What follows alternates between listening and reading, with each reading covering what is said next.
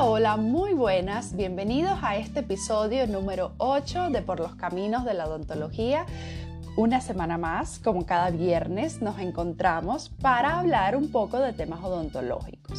Y hoy quiero conversar con ustedes acerca de la sensibilidad dental, una patología que suelen padecer muchas personas a lo largo de su vida en algún momento pero primero que nada quisiera comenzar definiendo qué es la sensibilidad dental.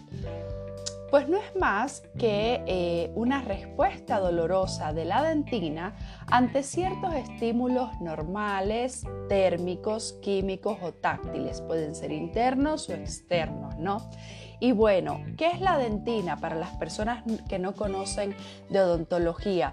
Digamos que tenemos la capa más superficial de los dientes, que es la que solemos ver eh, a simple vista cuando nos miramos eh, nuestras piezas dentales, que la vamos a llamar esmalte. Por debajo del esmalte está la dentina. Es la capa más profunda o la capa que le sigue a el esmalte, que es lo que vemos a simple vista. Bien, entonces, esta sensibilidad dental eh, puede aparecer por restauraciones defectuosas, por caries, cúspides rotas, algún tratamiento odontológico o personas que bruxan, ¿no? Las causas más frecuentes de esta aparición pues suele ser la pérdida del esmalte por atrición, por bruxismo, abrasión o erosión y la recesión gingival por alguna enfermedad periodontal, cepillado incorrecto, algún traumatismo o una cirugía eh, periodontal propiamente dicha. Y que va a aparecer siempre eh, que existan áreas de dentina expuestas. Se debe tener en cuenta aquí eh, que algunos tratamientos dentales pueden iniciar o favorecer la aparición de los síntomas, como también los tratamientos dentales pueden atenuar los síntomas de la sensibilidad dental se dice que entre un 9 y un 30% de la población adulta padece de hipersensibilidad o sensibilidad dental.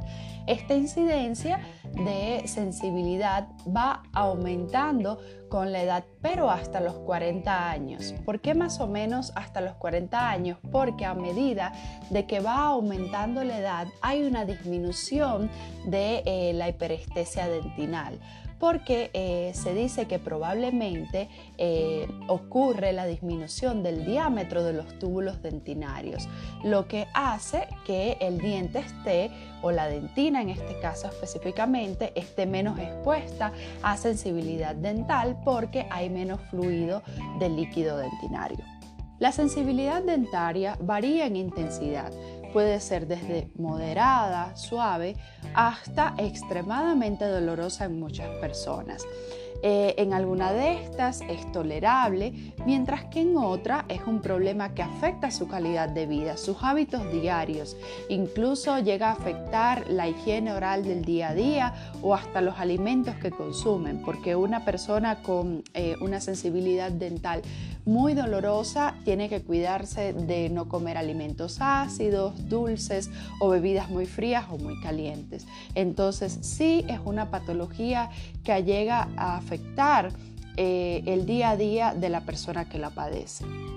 Entonces, ¿qué estímulos o hábitos que tal vez tenemos en nuestro día a día nos pueden producir sensibilidad dentaria? Pues tenemos estímulos mecánicos, químicos, térmicos y erosión.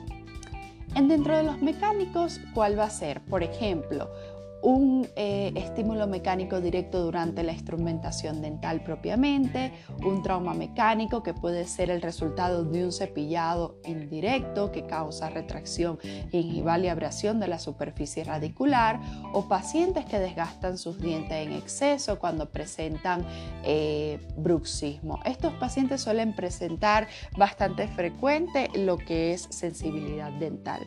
En el caso de los estímulos químicos es otra causa causa de exposición eh, de la dentina con dolor sería, por ejemplo, la ingesta de ácidos que pueden lesionar químicamente la dentina o alimentos dulces, amargos o ácidos que pueden causar dolor. Dentro de estos, eh, por ejemplo, está dentro de un estímulo químico podemos tener el blanqueamiento. En algunas personas suelen causar un poco más sensibilidad que en otras, pero siempre hay un grado ya sea leve o alto de sensibilidad cuando nos hacemos un tratamiento de clareamiento dental.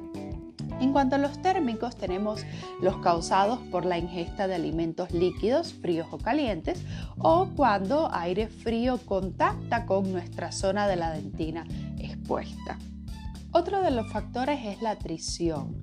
La atrición es un proceso mecánico que involucra el contacto de diente con el diente, pero esta eh, solo suele desgastar el esmalte, por ejemplo, cuando está causada por una función anormal o por la inadecuada posición de los dientes, que estarían entonces limitadas a un diente o a un grupo de dientes, ¿no?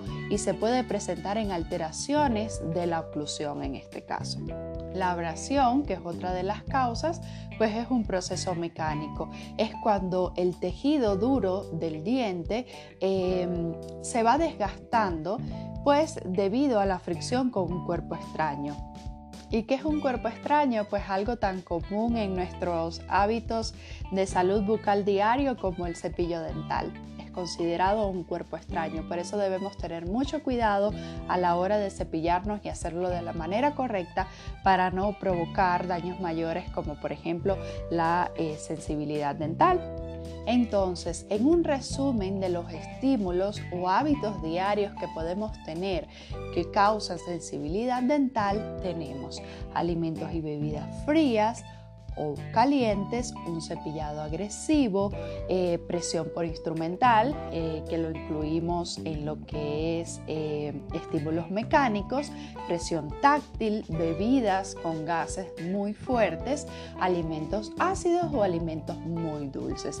Entonces, ¿qué debemos hacer para no tener una sensibilidad dental?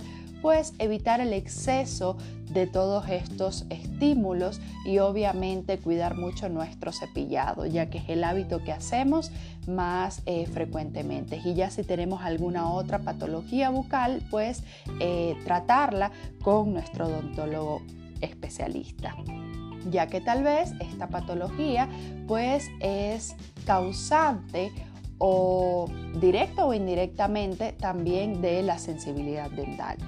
Y con esto daríamos por culminado el episodio de hoy. Quiero invitarles a que se suscriban al canal de este podcast en Spotify por los caminos de la odontología para que cada viernes les llegue el nuevo episodio, así estar más cerca cada vez y podamos interactuar. Recordarles que en mis posts de Instagram, eh, arroba Adriana B-Pérez, siempre coloco el episodio y ahí pueden dejarme cualquier comentario, cualquier sugerencia. Siempre estoy abierto porque es un espacio para aprender tanto las personas que me escuchan eh, como yo. Así que Gracias y chao, chao.